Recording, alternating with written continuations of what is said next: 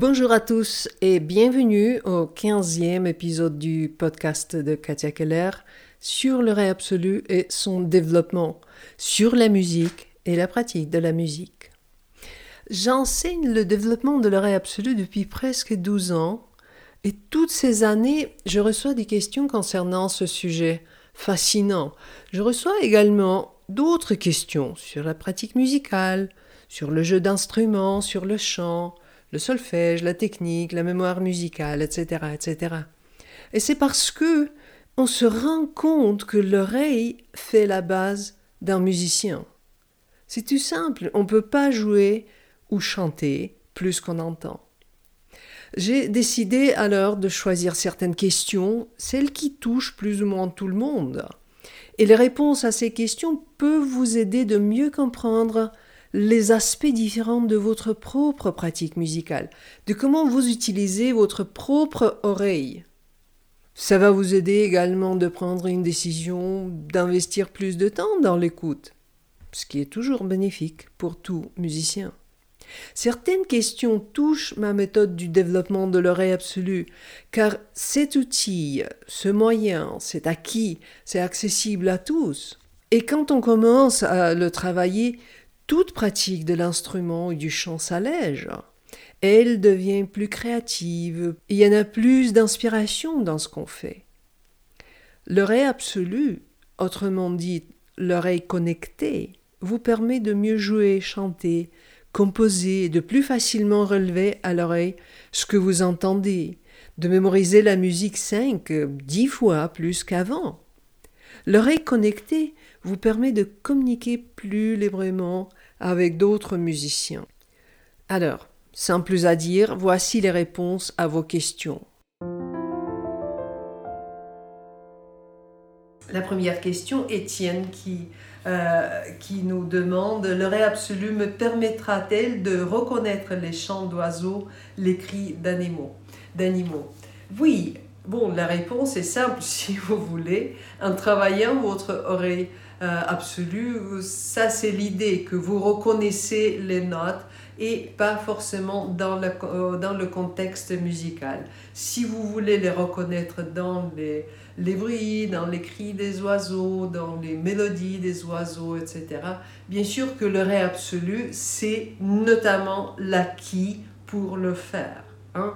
Et euh, il y a beaucoup, beaucoup de compositeurs, de compositeurs qui s'inspirent en fait des, euh, des, des, sons, des phrases musicales qu'ils entendent dans ces bah, bruits euh, de la nature, de la ville. la première, le premier exemple qui me vient à l'esprit, Olivier Messiaen, le compositeur français. Ses cycles sur les, les, les chants des oiseaux, bon, il les a composés bien sûr, mais tout d'abord, il les a entendus dans les forêts. Euh, Jeff euh, demande, je joue du saxophone, donc euh, l'instrument transpositeur. Est-ce que pour le ré absolu, je dois penser la note en ut ou dans la tonalité de mon instrument? Bon, pour les instruments transpositeurs, il y a un nombre de ces instruments là, notamment, Jeff, vous dites dans la tonalité de mon instrument. Non, en fait, la tonalité de euh, votre instrument, c'est toujours, c'est les mêmes notes. Les noms sont différents. Un, saxophone euh, en si bémol, euh, quand vous jouez ce que vous appelez la position des doigts, vous, vous l'appelez Do, mais la note qui sort, c'est si bémol, donc c'est un ut vous savez de quoi je parle et vous pouvez penser en ut. Il y a d'autres moyens si, si vous jouez un, instrument transpositeur et vous ne savez pas jouer euh, en pensant les notes en ut. Bon, c'est pas grave, il y a d'autres moyens, mais le plus important, c'est de comprendre que le ré absolu, c'est pas les noms des notes.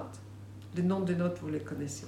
Non, c'est en fait, c'est cette, euh, euh, cette perception des notes, l'oreille qui discerne les couleurs tonales, qui peut les identifier. À l'écoute, j'entends le son, je, je, reconnais cette note. Et après, comment je, je vais l'appeler? Bon, je peux, je peux dire euh, Fa dièse ou F sharp. en anglais ou je peux dire sol bémol en allemand ou en fonction de la tonalité. Donc, ce n'est pas les noms, c'est surtout, surtout cette distinction, perception de la couleur tonale, ce qui est la note. la note, pas jouée à l'auteur, mais la note comme couleur. Maintenant, Nicole Paul pose une question. Lorsque j'étudie une partition de piano, je répète les difficultés plusieurs fois jusqu'à les faire parfaitement. Et lorsque je reprends la partition le lendemain, je refais les mêmes erreurs. Comment procéder? Bon, Nicole, euh, tout le monde qui ont ce genre de difficultés, si vous répétez plusieurs fois et finalement vous y arrivez à faire cette phrase, mais le lendemain vous arrivez aux mêmes erreurs, bon, cela veut dire que vous répétez de manière automatique, de manière machinale. Et ça ne sert euh, pas à beaucoup de choses, ça peut être contre-productif parce qu'on peut bétonner ces erreurs euh, et c'est plus difficile après de s'en débarrasser. Donc, comment procéder? Tout simplement de laisser tomber, de jouer machinalement, d'essayer de comprendre ce que vous faites. Pourquoi vous faites cette erreur? Est-ce que c'est une difficulté de technique? Est-ce que c'est une difficulté de compréhension? Ah, C'est quoi cette séquence de notes? C'est quoi? Pourquoi j'arrive pas à les mémoriser? C'est comme ça qu'on transfère euh, la mémorisation de la mémoire courte à la mémoire euh, long terme. Pensez comme quand vous cuisinez, par exemple. Vous faites un plat que vous avez fait euh, pendant des années et vous faites, euh, entre guillemets, automatiquement. Mais si vous arrivez et vous dites Ah, je pense que c'est pas très bien, forcément, vous vous posez la question Mais pourquoi c'est, Est-ce que c'est trop salé? Est-ce qu'il y a trop, trop de piment? Est-ce que je n'ai pas utilisé assez de temps Etc. Donc, vous vous posez la question Pourquoi j'arrive pas? Exactement pareil avec vos passages, avec vos mesures de musique qui vous posent des problèmes pour la mémorisation ou la technique. Hein. On cherche des solutions, on le fait consciemment, dans la prise de conscience. C'est quoi qui ne marche pas? Georgette pose la question, je chante dans une chorale sans connaître le solfège tout à l'oreille. Comment ne pas être influencé par ma voisine qui fait une erreur? Bon, quand vous chantez un groupe ou vous jouez un groupe, euh, mais surtout pour le chant, euh, là il faut comprendre qu'il y a trois sons. Il y a trois sons. Le son qui vient de l'extérieur, le son qui, que vous avez dans, en tête, dans, dans, dans tête, hein, dans votre oreille interne, et puis il y a le son chanté où il y a déjà l'extérieur, l'intérieur et euh, les, vibrations oseuses de, votre corps, les perceptions corporelles, etc. Ces trois sons doivent être ajustés. Mais dans votre cas, Georgette, vous, euh, il y a certainement, il y a un manque d'équilibre en fait. Si quelqu'un vous influence à côté, c'est bien, vous êtes connecté, vous écoutez ce que les autres font. Mais il faut savoir que, que vous, en tant que chanteuse, vous vous centrez sur vous-même, sur votre oreille interne, sur votre écoute interne. Vous savez le faire. Vous le faites à l'oreille tout le temps, même sans solfège. Hein? C'est pas le solfège qui va vous aider, non. C'est en fait cette euh, recentralisation en vous-même, gravité sur vous, un peu comme dans le yoga. Si on fait les exercices d'équilibre, par exemple, on reste sur un seul jambe, euh, on doit s'appuyer sur son propre sens d'équilibre et pas euh, en regardant quelqu'un, parce que si vous regardez quelqu'un qui bouge, vous allez bouger ensemble. Donc, recentrez-vous, euh, restez ancré en votre propre corps, en votre propre oreille interne. Maintenant, Samuel pose la question, mais quelle méthode me conseillez-vous pour travailler efficacement euh, mon oreille afin de réussir les épreuves de dictée musicale? Et là, Samuel explique qu'il euh, doit passer les examens. Bon, pour le faire rapidement, euh, moi j'ai deux méthodes, le ré absolu et le solfège absolu, les deux. Les dictées musicales, c'est un, une épreuve et c'est un exercice qui, qui n'est pas donné à faire, ça, demande de la pratique et ça demande de l'oreille. Donc de faire ces deux choses ensemble, euh, ça va vous donner vraiment un feu vert pour les dicter.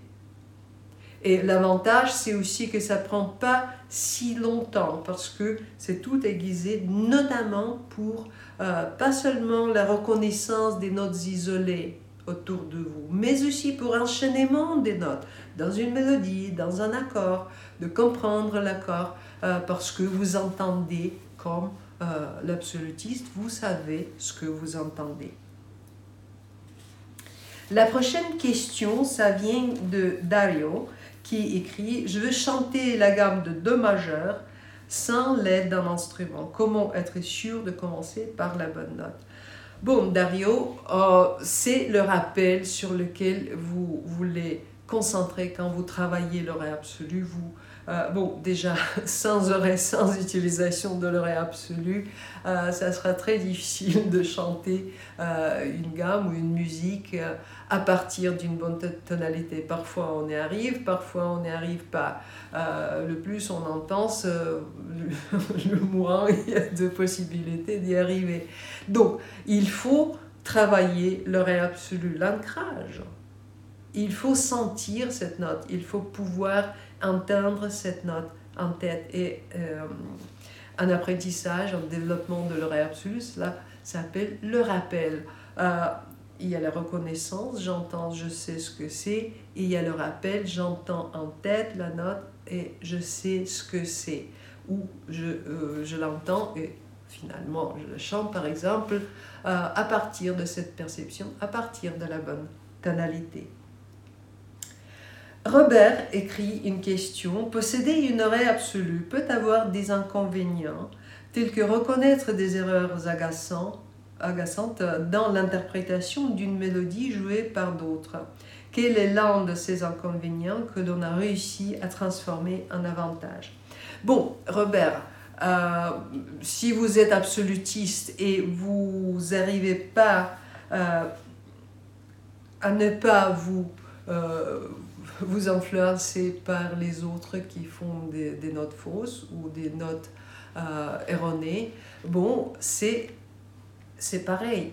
Il faut se recentrer sur votre oreille. Hein? C'est vous qui êtes en charge. C'est vous qui êtes là pour faire euh, des bonnes notes. Euh, ce que vous décrivez là, d'être agacé par, euh, par les notes qui ne sont pas accordées, qui ne sont pas dans le bon accord, etc., c'est pas un problème de l'oreille absolue, c'est pas, un euh, c'est, pas un problème d'une euh, écoute consciente. Écoute consciente, j'entends, je sais ce que c'est. Non, parce que, notamment pour les absolutistes, il y a très très peu des absolutistes qui n'arrivent pas à se débarrasser des gènes des gènes. C'est pas le gène de l'oreille absolue, le gène de comprendre ce qu'on fait. L'absolutiste dit naturel, quelqu'un qui a découvert son oreille absolue, sans savoir comment il fait, c'est juste comme ça. Bon, euh, ils peuvent avoir des difficultés en apprentissage musical, etc. Mais ils arrivent à comprendre 99% des absolutistes arrivent à comprendre pourquoi, pourquoi ils, euh, ils sont gênés par une chose, chose ou l'autre. Et c'est pas l'oreille, c'est le contrôle de sa pensée musicale. Je vous donne un exemple. Euh, une dame absolutiste, euh, propriétaire de facteurs de, de, de lutte, à rue de Rome, à Paris. Euh, j'ai parlé à elle et je lui ai posé cette question, mais euh, comment est-ce que les notes fausses vous gênent? Euh, Elle me dit non, je débranche mon oreille absolue. Elle me dit donc vous, vous pouvez le débrancher tout de suite. Elle dit non, j'ai dû en fait travailler ça, mais si j'ai pas appris à faire ça, me débrancher de mon oreille absolue, je serais folle après une journée dans mon atelier. Euh, par contre, elle avait aucun souci pour se rebrancher. Hein. Donc il faut comprendre, l'oreille absolue, c'est pas une chose euh, donnée, c'est pas une chose standard. Tous les absolutistes font comme ça. Non, c'est pas ça. Il y a des absolutistes de toutes sortes Il y a une toute petite partie des absolutistes qui euh, ne comprend pas trop de comment ils, ils font et quelque peu parmi eux peuvent avoir des gènes, notamment en conséquence de, ces, euh, de ce manque de contrôle de sa propre perception, de son propre oreille. Mais c'est pas grave, hein? La solution, c'est toujours la prise de conscience. Vous dites, Robert, euh, quel est l'un de ces inconvénients qu'on réussit à transformer en avantage? Oui, mais en essayant de comprendre pourquoi euh, une note fausse euh, me gêne, bon, en essayant de comprendre, j'arrive à maîtriser ça, j'arrive à m'ouvrir, à accepter que pas toutes les notes sont ajustées au standard. Hein.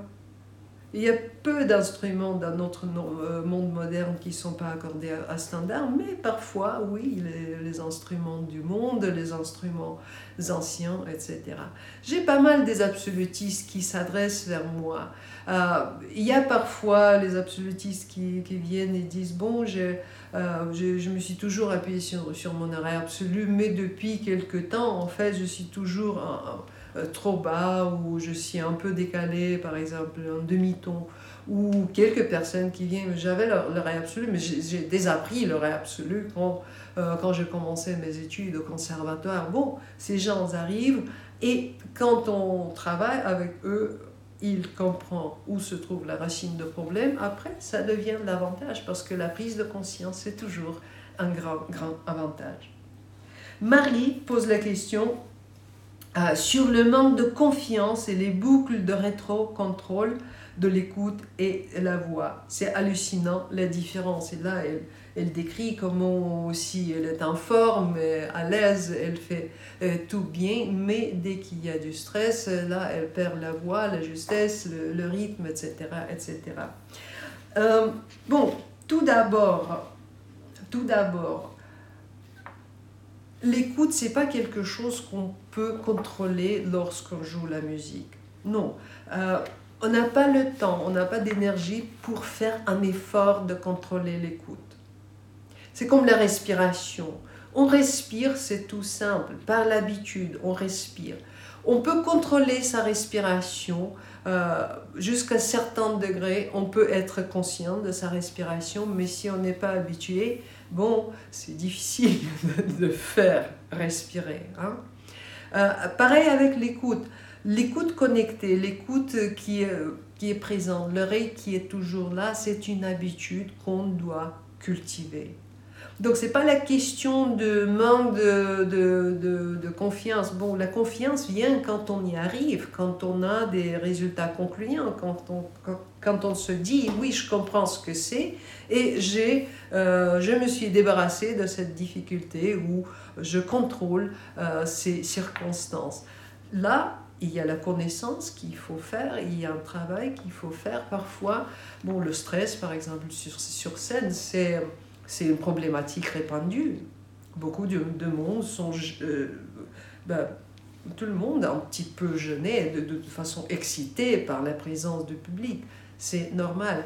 Mais de gérer son stress, de pouvoir se contrôler et de rester toujours à l'écoute, bon, ça c'est une chose à travailler. Donc, euh, euh, ne désespérez pas, la confiance va venir avec un peu plus de travail là-dessus. Joël écrit En pratiquant votre méthode, veux-je retrouver mon oui perdu depuis plus de 30 ans? Euh, et là, euh, c'est pas seulement Joël que, que, je veux répondre, je veux aussi répondre à plusieurs personnes qui m'ont posé des questions. Euh, si j'ai lu l'audition affaiblie, l'audition perdue, quelques maladies liées à l'audition ou pas à l'audition est-ce que je peux utiliser votre méthode, etc. Euh, oui, je ne suis pas médecin. Si vous avez des doutes, surtout si vous avez une maladie, bon, il faut consulter son médecin. Est-ce que c'est OK dans mes conditions? Moi, je ne connais pas vos conditions et je ne suis pas médecin. Ma méthode, c'est une méthode de développement de l'oreille musicale. C'est pas une méthode extravagante, vous, vous, vous, devez faire des choses extravagantes, mais vous devez faire un effort. Vous devez travailler votre oreille. Bon, voilà. Euh, les, la question des, des effets thérapeutiques, euh, c'est vrai, la méthode n'est pas du tout une thérapie. Mais c'est vrai que par expérience, il y a beaucoup de gens avec euh, euh, quelques difficultés ou soucis avec son audition. Ils m'ont rapporté que, qu'ils ont témoigné, qu'ils ont expérimenté les améliorations, les effets thérapeutiques euh, en travaillant cette prise de conscience. Parce que nous travaillons, nous entraînons l'oreille. Et l'organe physique, il, il va après il suit. Voilà. Mais encore une fois, je ne suis pas médecin, donc je ne peux pas vous répondre de cette manière. Il faut s'adresser à votre médecin traitant. Catherine. À partir d'une oreille relative, comment peut-on progresser vers l'oreille absolue? La pratique, les exercices, qu'en pense-t-il? Euh, Où éduque-t-il? Là, Catherine, tout d'abord, c'est pas par hasard qu'on fait la distinction entre l'oreille relative, le solfège comme on le connaît dans les conservatoires pour la plupart, et l'oreille absolue. Si on pouvait juste faire des exercices de l'oreille relative et développer l'oreille absolue, on le ferait. Hein. Mais ça se passe pas de cette manière-là. L'oreille absolue, c'est un changement de la perception. L'oreille relative, elle sait dire cette note, elle est plus aiguë, l'autre, elle est plus grave. il y a toujours la comparaison de deux notes. L'oreille absolue, c'est tout ce qui est reconnaissance sans comparaison. Moi, j'ai dit ça, c'est Fa dièse, ou ça, c'est la gamme de pentatonique de Mi bémol, ou bien ça, c'est euh, un accord de euh, Do majeur. Bon, ça c'est l'oreille absolue, sans comparaison. Dans l'oreille relative, il y a une partie, il y a une partie, dans le solfège, il y a toujours une partie de cette reconnaissance immédiate, sans comparaison. C'est ça qui nous permet de la rapidité nécessaire pour déchiffrer, pour euh, euh, relever la musique à l'oreille, etc. Mais l'oreille absolue, cette partie, elle doit se travailler. Si elle n'est pas travaillée suffisamment, il faut faire ce travail. Mais bon, on peut le faire, on le fait. L'oreille relative, elle va s'améliorer euh, en parallèle. Ça, c'est euh, ça c'est prouvé par l'expérience. Isabelle, je suis en première année de solfège. Quelle méthode est la mieux pour moi, tout en sachant que j'ai du mal à reconnaître la note? La chanter et arriver à suivre les autres. Bon, euh, là, j'ai deux méthodes fondamentales sur ce, euh, ce sujet. C'est bien sûr l'oreille absolue euh, en soi, c'est la méthode de développement de cette perception, de cette écoute changée, de cette écoute à laquelle vous n'êtes pas habitué, mais vous pouvez vous habituer d'utiliser votre oreille absolue. Il y a une autre méthode qui est déguisée notamment pour développer le solfège, pour notamment s'habituer d'enchaîner les notes euh, dans les mélodies, dans les harmonies, etc. Donc les deux méthodes, vous pouvez les euh, travailler soit une, soit l'autre, soit les deux ensemble, la meilleure chose, les deux ensemble en parallèle. Et l'avantage, c'est que ça, ça va rapidement. Ça va rapidement en trois mois et vous êtes avec euh, votre solfège absolu avec euh, vos 12 notes dans la poche. Bon, après, on développe, on développe, on, devient de plus en plus doué dans ces disciplines. Et là, vous, vous écrivez, j'ai du mal à reconnaître la note, la chanter, arriver à suivre les autres. Bon, euh, tous ces aspects de l'écoute se travaillent dans ces deux méthodes, donc sur l'oreille et sur le solfège. Maintenant, la prochaine question, c'est Marie-Luce qui écrit euh, Question euh, concerne le doigté. Jusqu'au présent, jusqu'à présent, c'est toujours mon prof de piano qui m'a indiqué les bons doigts. Dernièrement, j'ai voulu apprendre une pièce de mon choix et j'ai été confrontée à ce problème. Je ne savais pas trop quel doigt utiliser pour jouer euh, le plus efficacement possible. Avez-vous des astuces pour cela? Euh, bon, les doigtés, tout ce qui est la technique, c'est toujours, toujours euh, un travail d'exploration, d'exploration souvent personnelle. Surtout au début, nos profs nous montrent certaines choses, euh, certains, certains gestes, certaines techniques pour faire ceci, cela. Mais après, en fonction du texte musical, on doit résoudre toutes ces, toutes ces petites énigmes, toutes ces questions. Souvent, on a euh, dans, les, euh, dans les partitions, on a des suggestions, par exemple au piano, de toute façon, il y a des suggestions d'éditeurs. Euh, de quel doigté on peut utiliser. Parfois, c'est les compositeurs eux-mêmes qui le font, mais souvent, non. Souvent, même ces suggestions ne sont pas forcément, c'est pas une Bible. Hein. Parce que le Chopin qui écrivait et utilisait ces, ces quatre doigts-là pour ce passage, peut-être votre main n'est pas, euh, pas aussi grande que la main de Chopin. Hein. et vous devez euh, travailler, vous devez inventer votre propre technique. Donc, il faut euh, toujours être dans cette exploration, aller à fond. Mais le règle, c'est c'est euh, pas euh, difficile à suivre. En fait, il faut chercher le mouvement le plus économique, le moins de mouvements possible. Un passage de six notes, qu'est-ce que je vais faire? Je vais faire cinq notes, plus 1, ou 3, 3, ou 4 et 2. Comment est-ce que je déplace ma main par rapport à des mouvements de doigts? Pareil pour l'archer, pour les autres instruments, pour, tous pour toute la technique, c'est toujours ça on cherche la solution la plus économique, quelque chose qu'on peut faire à l'aise, ce qui est confortable pour notre corps, pour notre, euh, nos mains euh, ou autres membres pour la voix. Martine, qui écrit Est-il possible de développer l'oreille absolue et la lecture à vue euh, d'une partition sans aucune connaissance musicale théorique? En revanche, avec un bon sens du rythme, une voix juste, une bonne oreille. Bon, Martine, je pense que vous parlez de la partition pour les chanteurs, hein, parce que euh, là, déjà, c'est deux acquis qui ne sont pas la même chose. Hein. L'oreille absolue, l'oreille euh, développée, c'est une chose, c'est un acquis, pour laquelle on n'a pas besoin de, rien du tout de connaissances théoriques de la musique. Hein. Euh, deuxième chose, la lecture de la partition. On a besoin d'un minimum. Au moins, on a besoin de comprendre ce que c'est l'armure, ce que c'est la portée, ce que c'est la note, comment ça se, ça se place, euh, ce que c'est le rythme, etc.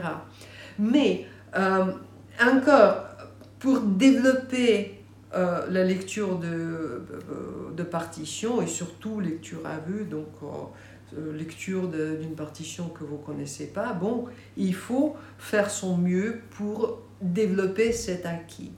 Ce n'est pas forcément la théorie qui va vous aider là-dessus. Et pour le ré absolu, la théorie n'aide pas. On peut pas expliquer ce que c'est. C'est un acquis. C'est quelque chose qu'on fait. Donc, ma réponse à votre question, c'est que il est possible, bon, si vous êtes débutant, si vous êtes novice même, vous pouvez travailler votre oreille. En fait, c'est suggéré, parce que tout apprentissage après, ça sera plus facile, c'est tout simple. Il y a des gens, des amateurs qui viennent, il y a des pros qui viennent, parce que l'oreille qui se développe, il n'y a pas de limite pour développer son oreille. Encore, je vous rappelle, l'oreille absolue, c'est pas une chose fixée, standard, quelque chose qui euh, une fois que j'ai l'oreille absolue, voilà, je suis tranquille. Non, ça ne marche pas comme ça. C'est votre oreille qui fonctionne d'une certaine manière avec la musique que vous travaillez. Donc, il est possible, vous pouvez travailler et vous devez travailler votre oreille, surtout si vous êtes novice, si vous n'êtes pas beaucoup dans la théorie. Daniel écrit, sur un instrument, on dispose des mêmes notes sur plusieurs octaves. Quel mécanisme permet d'associer par exemple différents do à une couleur ou une sensation ou bien il existe un moyen de les associer simplement sans pour autant faire de multiples associations? bon, Daniel, il y a notamment toute une méthode de développement de l'oreille absolue qui vous explique comment faire, comment trouver ces associations, euh, les associations qui existent en vous, parce que chacun, euh, nous connaissons tous intuitivement, nous connaissons tous nos notes, les couleurs tonales. Mais euh, c'est pas, euh, c'est pas conscience qu'on fait. C'est quelque, quelque part en profondeur. Mais on doit chercher parce que, et ça c'est la loi de la cognition, ça c'est la loi de la psychologie, on ne peut pas on ne peut pas juste assigner une association arbitraire en disant bon ce do, ici hmm, cette note euh, do elle euh, elle est bleue. Qui sait peut-être pour vous elle est brune ou même pas de couleur mais elle sent du pain hein, ça c'est nécessaire. Donc il y a toute la méthode euh, que j'enseigne pour développer ces associations. Mais une autre partie pour les réponses de votre question, Daniel, euh, quel mécanisme permet d'associer ces différents dos? Notamment, et ça c'est aussi la base de l'oreille absolue. L'oreille absolue, c'est une perception des notes, pas des notes jouées, pas des notes jouées, euh, dans une certaine octave. Non, on doit changer cette perception et pouvoir entendre euh, que c'est une couleur tonale. Entendre que ce do est joué au milieu, ce do est joué dans les aigus, on peut tous, tout le monde peut le faire. Mais d'entendre que ces deux notes, le do au milieu, le do dans les, euh, dans les aigus, que ça fait que ça fait partie de cette couleur tonale qui s'appelle Do. Ça, c'est un changement très important qu'on travaille dans la méthode pour. C'est un changement qu'on doit faire en pratique. C'est pas quelque chose à laquelle on peut euh, se réfléchir. Jean-Luc, euh, comment l'oreille absolue permet-elle de décomposer à l'écoute un accord de plusieurs notes ou différentes lignes harmoniques jouées ensemble. Comment cela se passe-t-il au niveau du cerveau et peut-on y parvenir avec votre euh, méthode? Bon, tout d'abord, Jean-Luc, je veux vous corriger un petit peu. On ne dit pas de décomposer euh, à l'écoute un accord. Non, on dit discerner les notes, comprendre les notes, comprendre l'accord reconnaître euh, la structure. Hein. On ne décompose pas parce qu'on entend l'accord toujours en composition. Mais c'est vrai que euh, dans le classe de solfège, le classe euh, habituel, là, on apprend des structures, on dit ça, ça. Tout ça, c'est les mêmes accords parce que c'est les accords de, c'est les triades de majeurs. Mais l'oreille absolue de plus donne cet avantage euh, qu'elle, entend en fait ces trois notes. Et il y a notamment des techniques, dans ma méthode aussi, euh, il y a des techniques pour développer cette, euh, ce discernement très clair d'entendre à la fois l'harmonie, mais aussi les notes de, de, cette harmonie et aussi les notes qui ne sont pas jouées, les harmoniques qui sont aussi d'autres notes toujours présentes. Maintenant, la question de la part de Jean qui euh, dit Je suis musicien amateur, piano, chant choral. Euh, est-il trop tard à 84 ans pour réussir à atteindre l'oreille absolue? Euh, Et là, Jean écrivait Il fallait le faire avant, je pense. Et bon, il n'est pas trop tard. C'est peu importe quel âge vous avez. Hein. Déjà, si vous êtes un peu avancé euh, à l'âge, pensez-y. Euh, la jeunesse a un seul avantage, c'est qu'elle a plus, plus des années, peut-être quelqu'un a 20 ans, il a plus des années devant lui qu'une personne à, à 80 ans. Mais, mais, cette personne, qui, quand, quand on, on avance dans l'âge, en fait, on ramasse des choses que la jeunesse n'a pas. C'est des grands, grands avantages la persévérance, la patience, la connaissance de soi, de, de ses manières de faire, euh, la connaissance de sa, ses limites aussi. Hein. Tout ça, ça nous donne en fait cette sagesse de pouvoir focaliser nos efforts. Donc, quand on a euh, un projet et on veut le faire, on est mature, on sait comment approcher de cette manière le plus bah, bah, efficacement. Hein. Et moi, je dirais, bon, vous pensez peut-être qu'il fallait commencer avant, mais vous n'avez pas commencé avant. Donc maintenant, c'est la question, est-ce que vous voulez pour le restant de votre vie euh, être là en, disant bon je, je renonce j'ai pas fait à la jeunesse donc je je fais pas à mon âge là. Ou bien vous voulez apprendre une dizaine de morceaux de, de musique peut-être pendant un an ou deux pour votre plaisir pour votre euh, votre santé votre santé euh, cérébrale. C'est à vous de choisir.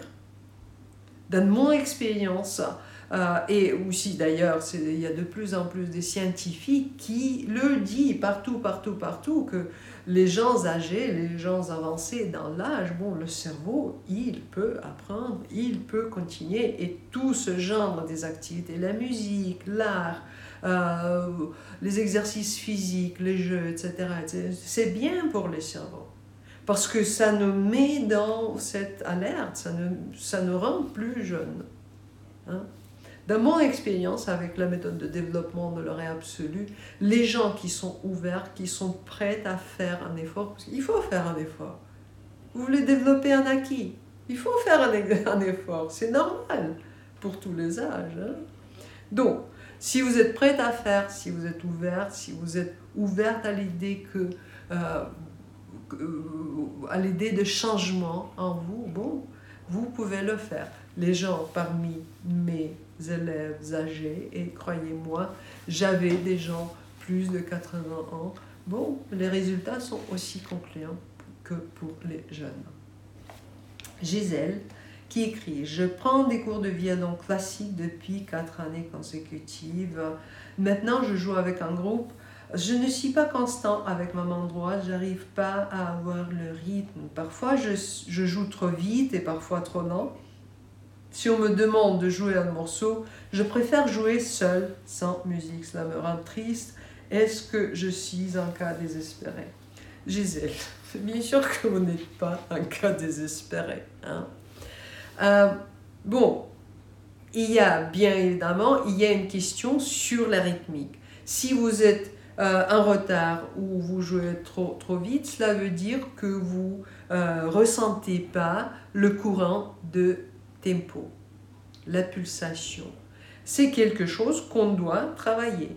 Dans la rythmique, il y a trois domaines qu'on doit travailler. Donc, c'est la pulsation. Donc, cette pulsation qui va rythmiquement, régulièrement. Après, il y a le tempo, la vitesse à laquelle la musique se déploie. Et la troisième chose, c'est le rythme. En soi, c'est le rythme de la mélodie ou des accords qu'on joue. Et notamment, si vous sentez qu'il y a euh, un point faible, il faut le travailler, c'est tout. Et c'est pas désespérant. Hein. En fait, la question de pulsation, de mettre euh, du tempo, ça, ça, se travaille. J'ai toute une méthode euh, sur la rythmique où j'explique il faut intérioriser, il faut intérioriser le, euh, le tempo, il faut le sentir et c'est pas à l'oreille parce que si vous écoutez comme font les autres pour essayer de faire avec, bon, vous êtes toujours un petit peu en retard. Donc, il faut faire que tout le corps l'écoute. C'est comme si vous, euh, vous entrez dans la danse, comment? Parce que le, euh, la pulsation, c'est pareil pour tous les musiciens. Et le dernier conseil, bon, jouer avec les autres travailler votre rythmique et jouer avec les autres et pas seul. Parce que, bon, il faut accepter qu'on est un peu... On a une difficulté. On accepte ça. Après, on travaille sa difficulté. Voilà tout.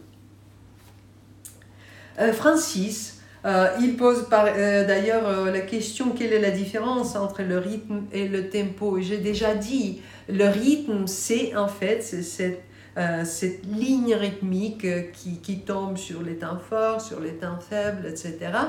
Euh, tandis que le tempo, c'est la vitesse de la musique. Hein, le tempo n'a rien à voir avec ce rythme. Rythme, il, si. Le tempo, rythme, il, si. La pulsation. Donc les trois piliers à travailler. Et bien sûr, bon, si vous êtes en doute de ce que c'est, quelles sont les différences, bon, euh, vous pouvez toujours euh, trouver ces infos, c'est vraiment de la base. Benoît pose la question en combien de temps s'acquiert-elle le ré absolu Et c'est une bonne question parce que nous sommes tous différents. Nous sommes tous différents. Et chacun fait en fonction de son besoin, en fonction de son intérêt, en fonction de son... Euh, est-ce que vous jouez la musique ou pas? Parce que si vous jouez la musique, ça, euh, ça va plus vite. Si vous jouez pas la musique, bon, ça va plus lentement. Mais ça dépend vraiment de votre effort.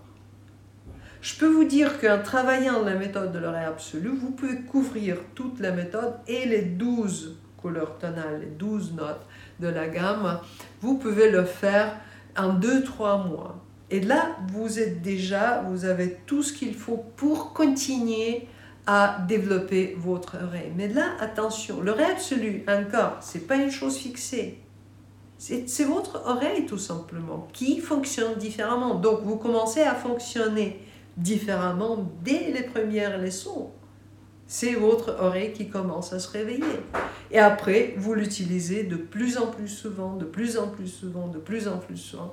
Et ça sera à vous à dire, ben, ah, j'ai l'oreille absolue. À quel moment à quel moment vous changez de euh, j'apprends l'anglais à je parle anglais. Vous choisissez vous-même. Pareil avec l'oreille absolue. Donc, euh, en quel temps ça, ça va s'acquérir? Bon, vous allez le décider. Bernard écrivait euh, débutant autodidacte à la clarinette une oreille peu développée musicalement, ma question c'est est-il vraiment raisonnable de pratiquer l'oreille absolue tout seul avec son DVD Bon, tout d'abord, quant au DVD, si vous êtes à l'aise avec cette forme d'apprentissage, le DVD, donc vous savez vous organiser, vous savez de rester dans la motivation, etc. Euh, ce genre de choses, si vous êtes à l'aise avec cette forme, bon, le DVD, la méthode sur DVD, c'est une méthode complète, absolument raisonnable de le travailler. C'est pour ça que j'ai créé ce DVD, parce qu'il y a, il y a beaucoup de gens qui euh, préfèrent de le faire soi-même. Pourtant, si, euh, si vous avez de... Euh, bon, si vous voulez d'autres choses, bon, il y a d'autres formes d'apprentissage qui sont aussi disponibles. Là, il y a un stage, ce qui est une expérience vraiment très très engagée, très, très chargée, on peut dire, hein, très intense. Euh, il y a des formations en ligne, etc. Il y a l'Académie L'Oreille Absolue, etc. Il y a des formes d'apprentissage différentes, donc vous pouvez choisir. Mais avec le DVD, la méthode autonome, bon, ça marche aussi. C'est une méthode complète. Et la dernière question que je veux euh, répondre, c'est la question de Mireille qui écrivait Pour une personne qui a l'oreille absolue, que se passe-t-il lorsque l'accordage est un La 442 et non un La 440 Hz Bon,